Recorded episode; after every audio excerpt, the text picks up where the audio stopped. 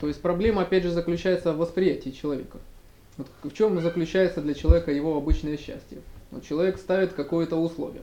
Вот если я выполню это условие, вот я буду счастливым. Ну, допустим, заработаю столько-то денег или там э, займу такую-то должность или там обрету такую-то женщину, вот тогда я буду счастлив.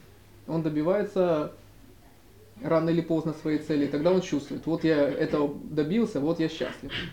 Потом проходит какое-то время, и человек снова чувствует, э, что удовлетворение прошло, началось разочарование. Тогда он снова ставит какую-то цель, добивается ее и какой-то короткий миг чувствует себя счастливым. То есть фактически ум человека говорит так, что я не могу быть счастлив прямо здесь, прямо сейчас. Вот если я выполню это условие, я буду счастлив. Хотя ведь можно же точно так же не ставить никаких условий и быть счастливым прямо сейчас.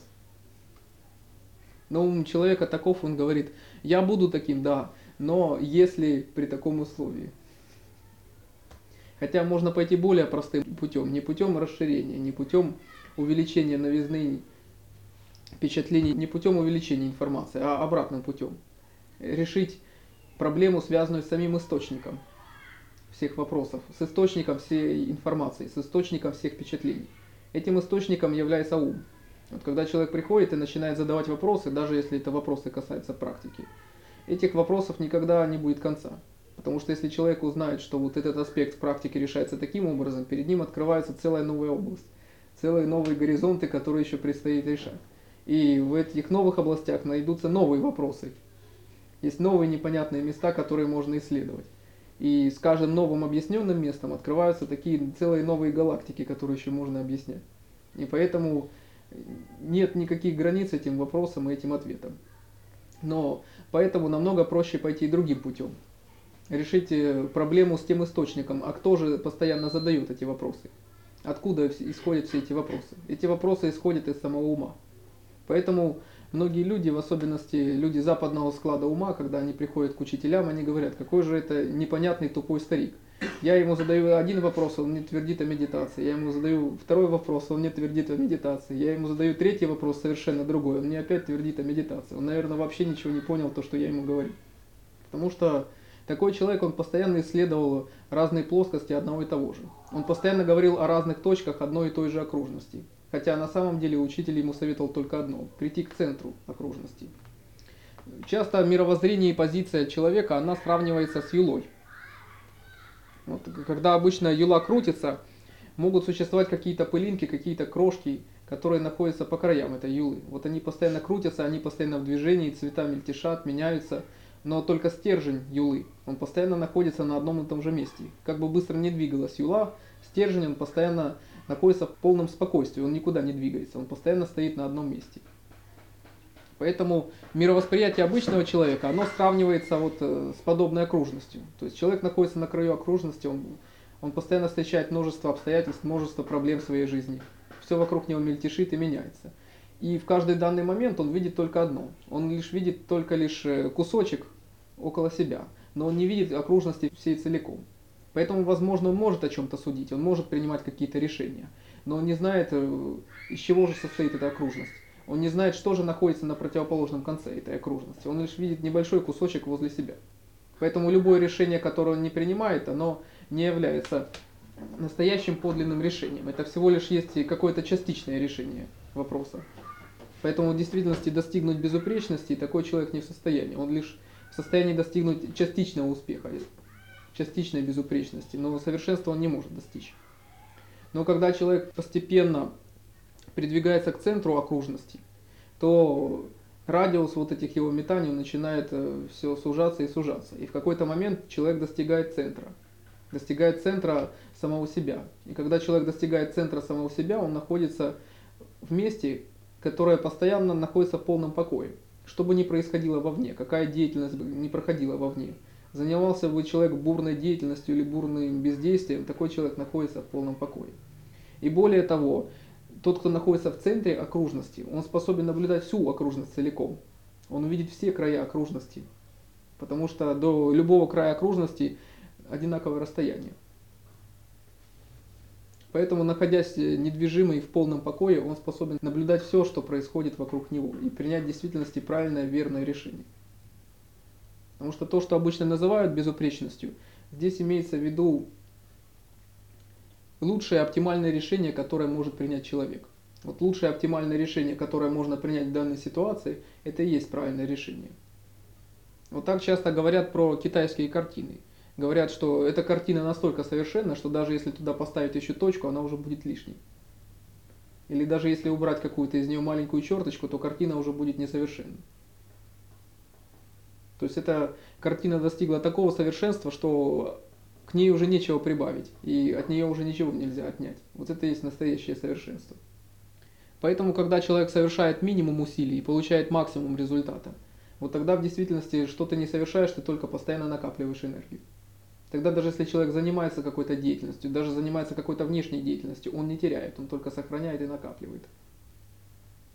Это подобный пример, который я проводил в прошлый раз с Хуэненом. В действительности 16 лет он не, не проводил никаких лекций. У него не было ни одного ученика. Он никогда не говорил о том, что он в действительности обладает истиной. Но затем понадобилась всего лишь одна ночь, всего лишь несколько часов проповеди, и он обрел сразу более 300 учеников. Он лишь ждал того момента, когда он почти не потратит сил, а получит э, наибольший, самый максимальный результат, который может быть. Поэтому это является примером такой большой эффективности действий. В свое время Хуэнен начинал свое обучение самостоятельно. Он был неграмотным крестьянином, выросшим в бедной семье. Он, в общем-то, вырос даже полусиротой. Отец его был в свое время чиновником, который разорился и впоследствии умер.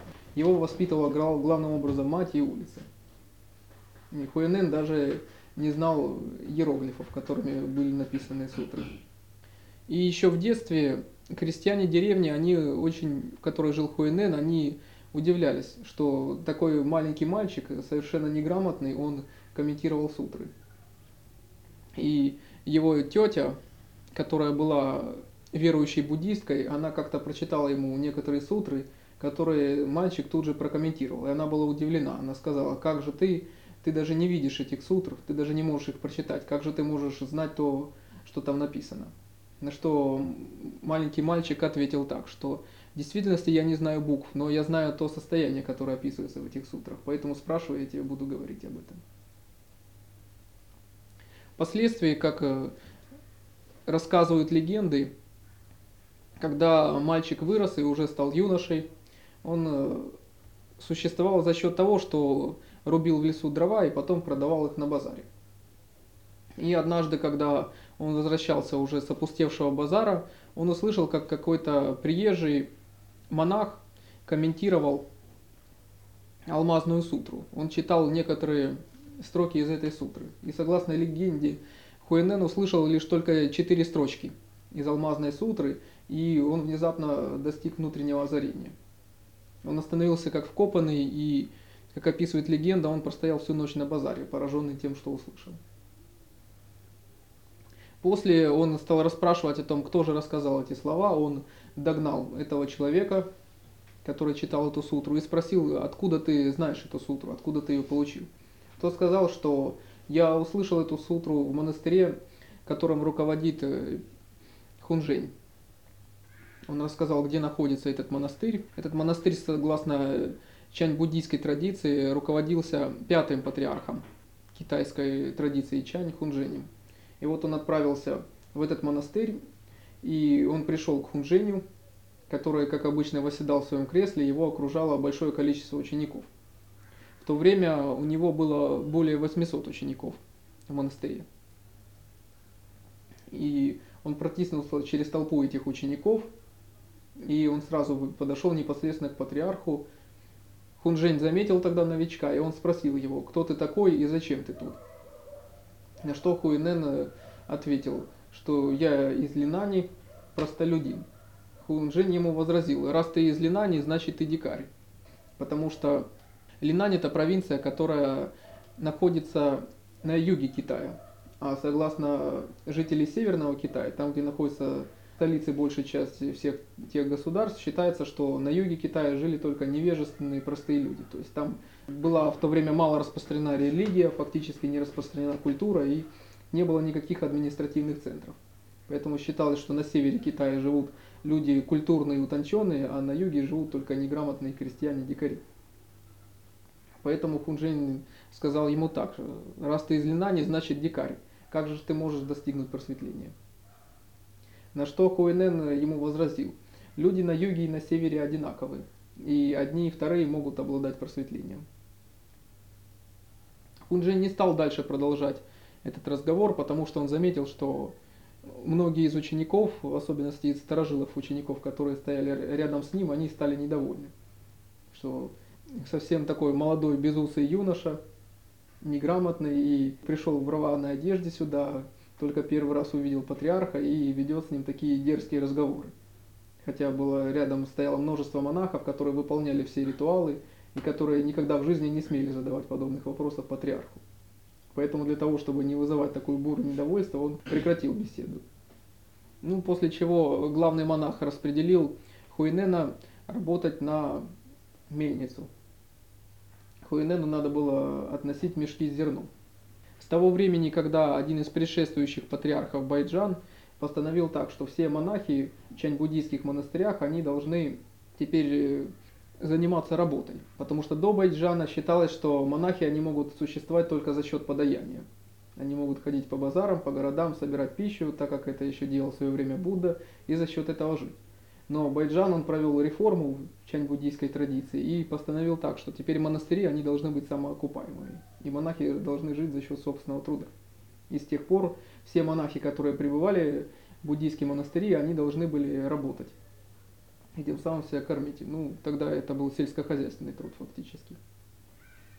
И у Хуэнена была обязанность носить мешки. Причем он носил эти мешки с зерном даже не в самом монастыре, а где-то на одной из дальних мельниц монастыря. В общем-то, он никогда не присутствовал возле патриарха и возле самых главных учеников, а он занимался в основном такой черной работой. По прошествии некоторого времени это прошло где-то около 8 месяцев, Хунжень завел разговор о том, что теперь ему надо найти преемника, следующего патриарха, того ученика, который сможет повести и направить учение дальше. Для этого он созвал всех монахов, которые были на тот момент в монастыре, и он им сказал так, что я сейчас буду искать следующего себе преемника – каждый из вас, он должен написать гадху, стихотворение, и преподнести его мне. Это стихотворение должно описать то состояние, которым каждый из вас обладает. И вот на основе этого стихотворения я и выберу следующего преемника. Все монахи разошлись по своим кельям, и между собой они говорили так, что мы ничтожные монахи, мы ничего не можем добиться. Но вот есть старший монах, главный монах Шенсю. Вот этот монах в действительности он больше среди всех выделяется, он э, является главным администратором в монастыре, он постоянно находится возле патриарха уже десятки лет. Этот монах в действительности, он скорее всего и станет преемником. Он настолько велик, что нам даже не стоит и пытаться написать эту гадху. Так они разошлись по кельям. Шинсю, когда пришел к себе в келью, он стал размышлять таким образом. В действительности ему хотелось стать следующим патриархом, ему хотелось стать преемником. Но он думал так – что если же я напишу эту гадку, преподнесу ее патриарху, получится так, что как будто я такой нехороший, домогаюсь патриаршества, и я тем самым буду вести себя нескромно. Но с другой стороны, ведь если я не преподнесу эту гадку, кто же тогда обо мне узнает? Поэтому он долго держался этими сомнениями и не знал, как же ему поступить. И он нашел такой хитрый выход из положения. В то время в монастыре создавался новый молитвенный зал – в котором расписывались стены. И вот он знал, что патриарх утром выйдет в этот зал для того, чтобы посмотреть, как идут росписи этой стены.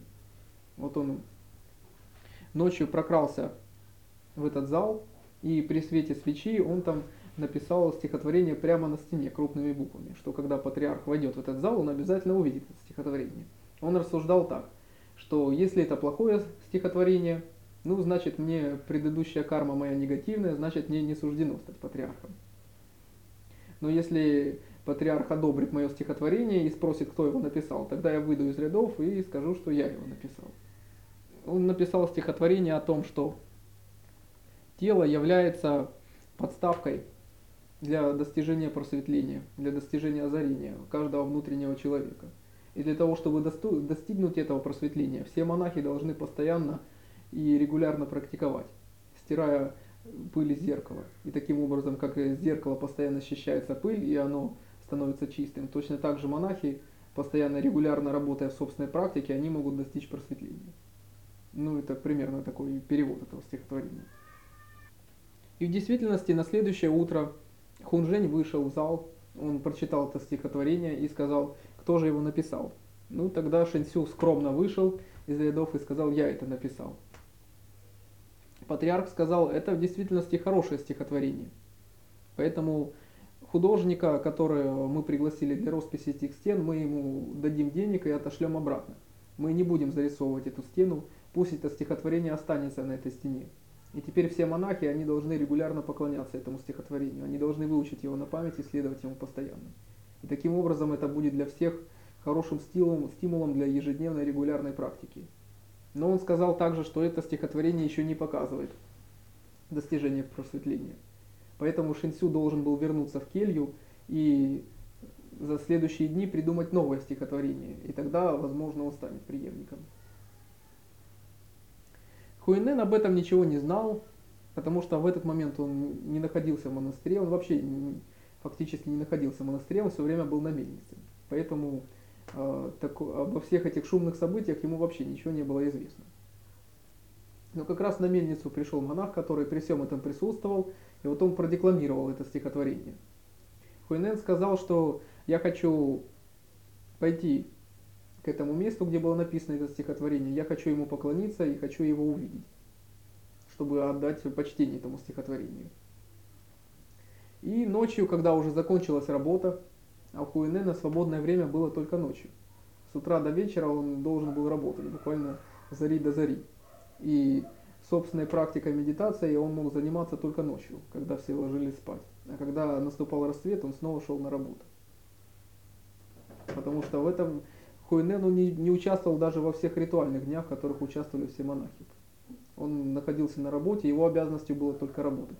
Поэтому для практики у него время оставалось только ночью. И вот ночью, когда было свободное время, он взял монаха, который умел читать, так как Хуинен оставался неграмотным. И вот он ночью пошел с ним в этот зал, тот ему посвятил, показал это стихотворение и прочитал его. Хуинен попросил у этого монаха тушь, кисточку и сказал, ты напиши рядом с этим стихотворением мое стихотворение. Я тебе его сейчас продиктую. И Хуэнен написал две своих строфы, две своих гадки рядом с этим стихотворением. Эти стихотворения буквально сводились к тому, что тело на самом деле не имеет подставки, и тело не может служить подставкой для просветления. Ведь если изначальное сознание изначально чисто, то где же на зеркале может быть грязь и пыль? Если каждый человек изначально обладает абсолютно спокойной и не затронутой собственной природой, как же ж можно ее каким-то образом очистить? И вот этот монах, он написал подобные стихотворения. На следующее утро Хуэнен вошел в зал. Шинсю за это время ничего не сумел сочинить сколько бы ни пытался, новая, новая гадка у него никак не получалась. Патриарх увидел стихотворение, продиктованное Хуйненом, спросил, кто автор этих стихотворений. Хуйнен вышел вперед и сказал, что я. Ну и тут же Хунжень заметил, что какой ропот, недовольство поднялся среди учеников. Что какой-то монах, который еще является новичком в монастыре, так громко заявляют о себе, хотя никто из них даже не смел соперничать с Шинсю. И тогда патриарх сказал, это, это тоже еще не очень правильное стихотворение, тебе тоже еще надо немного поработать над собой. А сам указал Хуэнену незаметно знаки, чтобы тот ночью должен прийти к нему в келью. И вот ночью Хуэнен приходит к пятому патриарху, и тот начинает ему декламировать алмазную сутру. И вот согласно легенде, когда пятый патриарх стал проповедовать Хуинену алмазную сутру, тот достиг своего полного и окончательного просветления в этот момент. Впоследствии патриарх сказал так, что теперь ты становишься моим новым преемником. Я тебе передаю знаки отличия патриархов.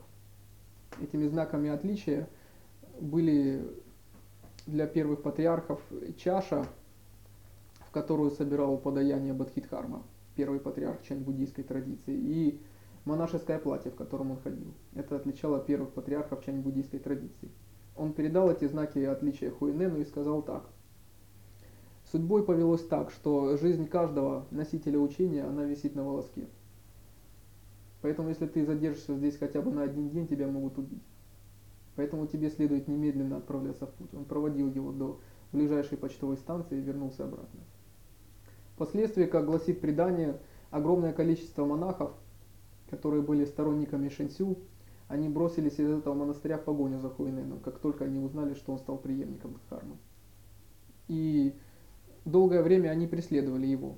Но по мере того, как Хуинен все дальше и дальше углублялся в горы, они потихоньку отставали, пока наконец только один из них продолжал преследовать его. Это был ученик, который раньше был генералом в армии этого царства. Он посвятил себя военной карьере, но когда достиг зрелых лет, он отказался от военной карьеры и перешел исключительно к духовному обучению. Вот он настойчиво продолжал свой путь. И наконец он все-таки догнал Хуинена. И тогда Хуинен сказал, что что тебе нужно? Мне не нужны ни, это, ни чаша, ни ряса. Если они нужны тебе, забирай их. И как гласит предание, этот генерал, бывший генерал попытался сдвинуть эту чашу с места и даже не смог ее пошевелить на миллиметр. Но он сказал так, что мне не нужны ни чаша, ни ряса. Мне... И согласно древним источникам, этот бывший генерал в действительности достиг в этот момент просветления. И Хуэнен сказал ему так. Теперь ты сам являешься носителем этого состояния. Отправляйся дальше на юг и проповедуй учение там. И согласно традиции чань-буддизма, этот бывший генерал стал основателем нового монастыря на крайнем юге Китая. И там пошла одна из следующих ветвей учения. Впоследствии, как я уже и говорил, Хуэнен, он жил обычной жизнью среди тех людей, с которыми он жил в своем детстве и юности, среди крестьян, ремесленников. И нигде никогда и никому не говорил о том, что он является носителем учения. И никто об этом даже не знал. Но в один из дней, когда он случайно ночевал в одном из буддийских монастырей, монастырей не чань буддийской традиции, а другой буддийской школы, то достаточно было ему произнести несколько слов об учении, так тут же все монахи, они оказались шокированы словами, которые он произнес, необычностью и силой, с которой он это сказал. И благодаря чему они сразу позвали его к своему настоятелю Инзуну. И Инзун тут же в ту же ночь сам стал учеником Хуэнена. И впоследствии все ученики Инзуна, когда он на следующее утро обратились к ним, они услышали, что их учитель сам стал чьим-то учеником. Они тут же все решили стать учениками Хуэнена. С этого началось основание монастыря Хуинена, который возник в Южном Китае. Впоследствии, когда у Хуинена была образована собственная школа, он воспитал более десяти учеников, каждый из которых достигли просветления, и они все стали основателями монастырей и школ в разных районах Китая. Поэтому считается подлинный рассвет чань-буддийской традиции, он начался вместе с учениками Хуинена. Передача чаши и рясы Бадхидхармы, она прекратилась на Хуэнене. Тот приводил строки самого Бадхидхармы, который указывал о том, что должны распуститься шесть лепестков в Китае. Это он указывал на то, что будет всего шесть патриархов. И шестой патриарх Хуэнен, он будет последним, кому будут передаваться эти знаки отличия. Хотя та линия, которая была основана Шинсю, эта линия не угасла. Потому что передача учения, она произошла тайным образом. И Шинсю, многие монахи монастыря, в котором был Хунжень, они признавали его своим учителем.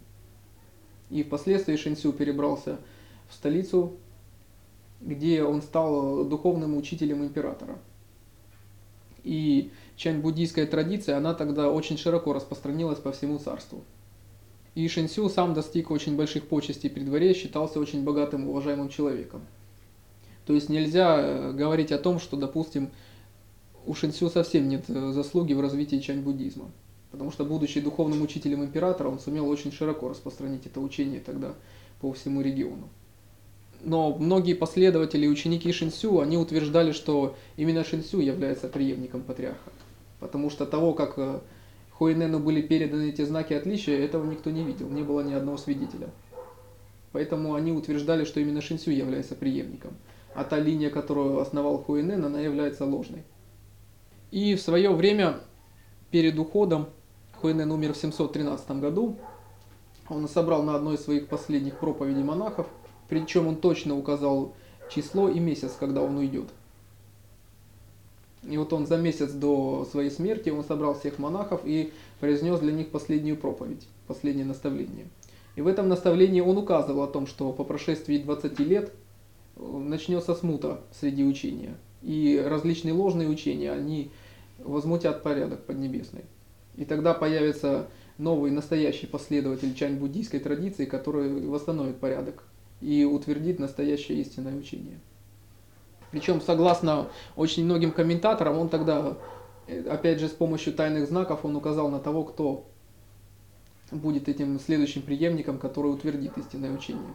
Потому что, когда он только сказал о числе и месяце своего, своей смерти, очень многие монахи, которые любили своего учителя, они тут же стали плакать, и многие стали бить себя кулаками в грудь, рвать на себе волосы, и Хуйнен сказал им так что какой вы путь практиковали, чем вы занимались 20 или 30 лет, пока находились вместе со мной. Только один среди вас сейчас сидит, и он совершенно равнодушен, как радостям, так и горю.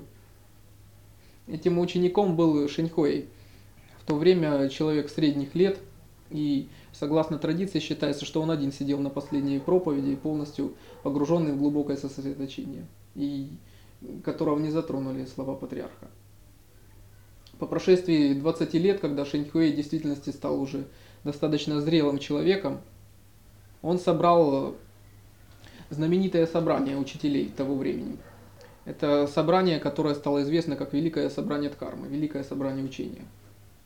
Он собрал его в пограничном городе между столицей царства, в котором были сторонники Шинсю, и между тем монастырем, который основал Хуэнен. Это был один из небольших пограничных городов.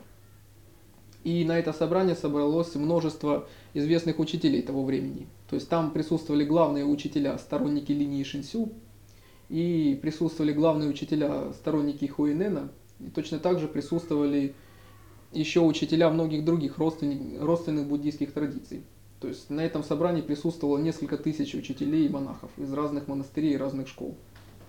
На этом собрании должен был решиться вопрос – что кто же на самом деле является носителем учения, кто же правильно передает состояние Будды в Китае. Сторону Шэньсю представляли два его главных ученика, два его главных последователя. Хотя, согласно древним историческим хроникам, говорится о том, что они уже были не столь выдающиеся, даже уже как Шэньсю. То есть они были еще значительно слабее по своему уровню.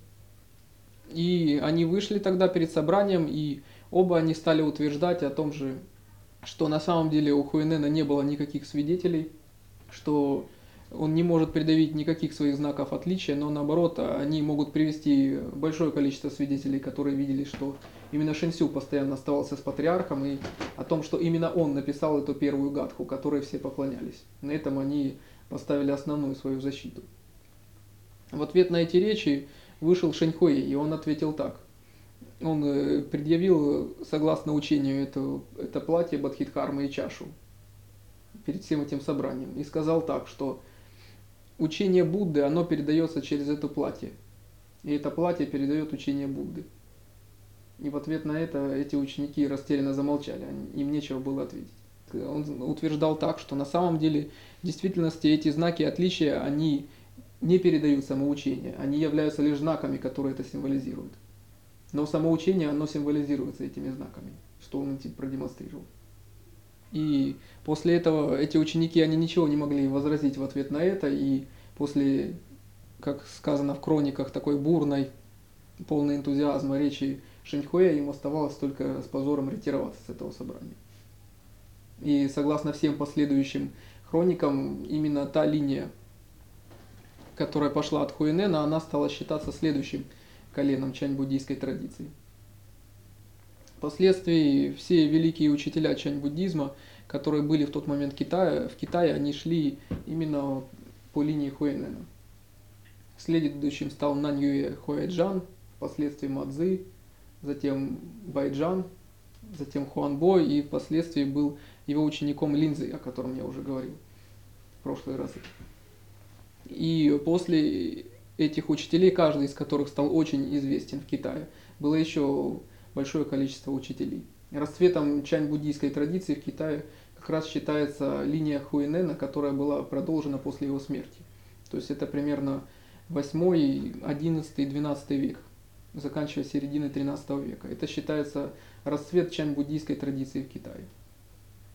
И именно из Китая чань-буддийская традиция, она пошла в другие регионы. Она пошла в Корею, она пошла в Японию, где стала известна как дзен, она пошла во Вьетнам, где стала известна как тхиен, и впоследствии в другие регионы.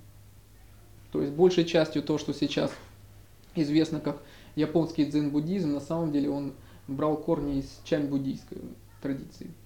То есть большей частью то, что сейчас распространено на Западе, это уже является японскими школами дзен-буддизма. Ну, в Японии там имеется несколько направлений дзен-буддизма. В основном как раз там есть направление, которое известно из Сота, и направление наибольшее по численности – это направление ринзай. Это как раз японское слово линзы. Потому что японская традиция, она считает своими корнями, своими родоначальниками учеников линзы. То есть, в общем-то, что тоже имеет э, отношение к линии Хуэнена. Обучение, оно не менялось за такое большое количество времени. Люди они остаются теми же, и характер обучения сохраняется. Поэтому то, что существовало в древности, все эти ситуации обучения, это все присутствует и сейчас. И сейчас есть склоки между учениями, и сейчас различные монахи учителя, они оспаривают пальму первенства между собой. И сейчас э, на настоящих практикующих смотрят как на дурачков в любых монастырях и школах. И сейчас в действительности тем последователям, которые передают истинный дух учений, в действительности им постоянно угрожает опасность, и они не, принимая, не принимаются официальными последователями. Человек по своей природе, он остался таков, и ничего не изменилось. И в древности единицы из людей, они достигали высоких результатов. В действительности у Хуинена было около 10 или около 12 учеников, которые достигли таких высоких результатов. Это считается редким достижением. Но даже если взять во внимание хроники, только на его лекциях присутствовало по 10 тысяч монахов. Тогда же можно задать тот же вопрос, а что же делали в этот момент все остальные. Хотя часто удивителен даже другой факт. Многие на это мало обращают внимание. Ведь в то время не было микрофонов, не было акустических систем. Как такое количество людей могло услышать голос одного человека? Когда это составляло аудитория в тысячи, иногда в десятки тысяч человек как 10 тысяч или 20 или даже 40 тысяч последователей какого-то учителя могли услышать его голос. Это в действительности уже само по себе удивительная вещь. Хуэнен, подобно многим другим учителям, они так говорили в практике, они так э, описывали сам процесс практики учеников. Они даже часто не приводили варианты с окружностью и с центром кругом. Они утверждали обычно так. Хуэнен говорил так, что ваше сознание, оно само по себе – является незатронутым ничем внешним. И даже ваши мысли, даже ваши чувства и даже ваши эмоции, они не могут затронуть вашу внутреннюю сущность. Но лишь потому, что вы постоянно ставите ограничения, вы не можете достигнуть этого сознания непосредственно. Подобно тому механизму, который я указывал сейчас, что когда человек вначале ставит условия достижения своего счастья, а лишь потом он достигает счастья. Хотя ведь достаточно убрать эти условия, перестать их ставить снова и снова, то тогда счастье будет достижимо непосредственно сейчас. Поэтому Хуэнен говорил так, что достаточно лишь позволить вашему сознанию правильно функционировать, не допуская никаких новых установок, и вы немедленно достигнете собственного просветления. Причем большинство патриархов, в особенности линии Хуэнена, утверждали именно это. Даже причиной разногласий между сторонниками Шинсю и между сторонниками Хуэнена была именно не в том, что кто из них будет патриархом, а именно причина этих разногласий была в другом – на этом великом собрании решалось, решался вопрос, какие методы теперь будут приняты глав, главными в монастырях. Какой вид практики теперь будет практиковаться тысячами и десятками тысяч монахов. Потому что первенство одной из двух школ означало, что методы именно этой школы теперь будут признаны главными и будут практиковаться всеми последователями чань-буддийской традиции. Именно практика в таком понимании будет являться теперь правильной. Вот что было главным предметом спора. То, что еще описывал Шинсю в своей гадхе, оно говорило о постепенной регулярной практике. То есть монахи, они должны выполнять правила, регулярно практиковать, и больше ничего не надо было делать. Все лишь построить на монашеских правилах и на дисциплине. И таким образом они могут достигнуть просветления. Хуэнен он утверждал совершенно обратное. Он утверждал то, что на самом деле правилами может служить лишь только практика, концентрация, медитация. На самом деле дисциплиной может служить собственный путь самого человека, а достижением э, не может служить вообще ничто. Потому что если каждый человек наблюдает собственным внутренним наблюдателем, обладает собственной внутренней природой, значит не к чему стремиться и нечего регулярно практиковать. И что каждый человек может достигнуть этого немедленно прямо сейчас. Поэтому, когда люди вместо непосредственного достижения просветления устанавливают монашеские правила, устанавливают правила практики и устанавливают годы жизни для достижения этого просветления, они не способны этого достичь. Но когда люди убирают такое понятие, как годы практики, убирают правила, убирают все, что относится к питанию, позам, диетам и так далее, то тогда людям остается лишь только одно, лишь их собственная природа. Поэтому это был спорный вопрос, касающийся двух путей. Пути постепенного очищения и регулирования и пути мгновенного достижения просветления. Вот это был вопрос, который решался между этими последователями. И в действительности Шэньхуэй тогда сумел это показать, что тот человек, который обладает собственным просветлением, это в действительности человек, который не только способен понять истину, но он также способен ее отстоять, если это будет необходимо. Поэтому именно в традиции учения Шэньхуэй, он именно ценен, во-первых, как пример верности и последовательности учения. Это именно, во-вторых, это пример защитника учения, который готов его отстоять. И в-третьих, это пример жизни человека, который сумел сгармонизировать как свое духовное начало, так и свое материальное начало. Потому что долгое время Шиньхуэ он оставался идеальным монахом, который не просто соблюдал все правила, который соблюдал сам дух монашества. И своим примером, своей личной практикой он постоянно показывал, каким должен быть настоящий монах в монастыре. И все монахи, они имели постоянно этот пример перед глазами. После этого в хрониках э, описывается, что Шэньхуэй после великого собрания Дхармы, он снова отправился в столицу, и там уже услышали о поражении Шинсю. И пальму первенства, даже пальму материальных благодеяний со стороны царя теперь получал Шэньхуэй. И в действительности в царстве стала преобладать та позиция в практике, о которой говорил Шиньхуэй, который постоянно ссылался на своего учителя, который, будучи даже неграмотным, он все равно сумел понимать дух сутр. Потому что, согласно хроникам, до самой своей смерти Хуэнен так и не стал грамотным человеком. Многие последователи приходили к нему, и он им говорил им так, если вам непонятны какие-то сутры, читайте, я их буду объяснять вам. И он читал сутры и объяснял их. И сила Хуэнена была такова, что часто в хрониках описывалось так, что он говорил, что сейчас вы услышите слова этой сутры, и вы поймете эту сутру, и вы обретете правильное понимание этой сутры. И часто описывалось так, что когда он комментировал эту сутру, в конце э, были такие слова, и все, кто слышал в этот момент слова Хуинена, они все обрели правильное понимание. Хуинен в действительности давал в этот момент, казалось бы, несбыточное обещание, и он выполнял свое слово.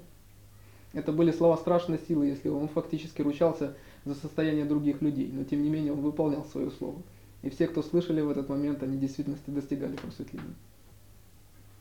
Поэтому Хуэнен, он считается в истории учения тем, с кого в действительности учение стало развиваться наиболее широко. Традиция, которая началась в Китае с Бадхидхармой и до Хунджэня, в общем-то, это была маленькая традиция. То есть существовали всего лишь отдельные монастыри, в которых было несколько десятков или сотен последователей. И никто больше о традиции не знал. То есть, в общем-то, это было лишь э, созревание, накопление традиций. То есть оттачивались новые методы, совершенствовалась новая система духовного обучения. А лишь подлинное развитие, распространение этой традиции, что сейчас уже можно говорить по всему миру, оно началось именно с Хуэнена, когда он воспитал в первую очередь последователей. То есть он занимался не тем, что даже комментировал сутры, не тем, что писал новый текст. Он воспитывал учеников, тех последователей, которые разнесут дальше учение по всему миру. И поэтому Хуэнен, он известен именно в традиции как учитель учителей. из которых многие ученики стали впоследствии очень известными. То есть Шинхуэй, он именно в первую очередь стал известен как э, пример и олицетворение верности учению и пример олицетворения защитника учения. Именно этим стал известен Шинхуэй. Поэтому, в общем-то, каждый последующий ученик, каждый последующий последователь, он может здесь взять для себя пример для подражания. Пример Хуэнена, его глубины понимания истины, его возможности выражения истины. И пример Шинхуэя, который сумел не просто постигнуть эту истину, он сумел ее отстоять. Сумел отстоять не только личной практикой, он сумел отстоять ее перед другими людьми.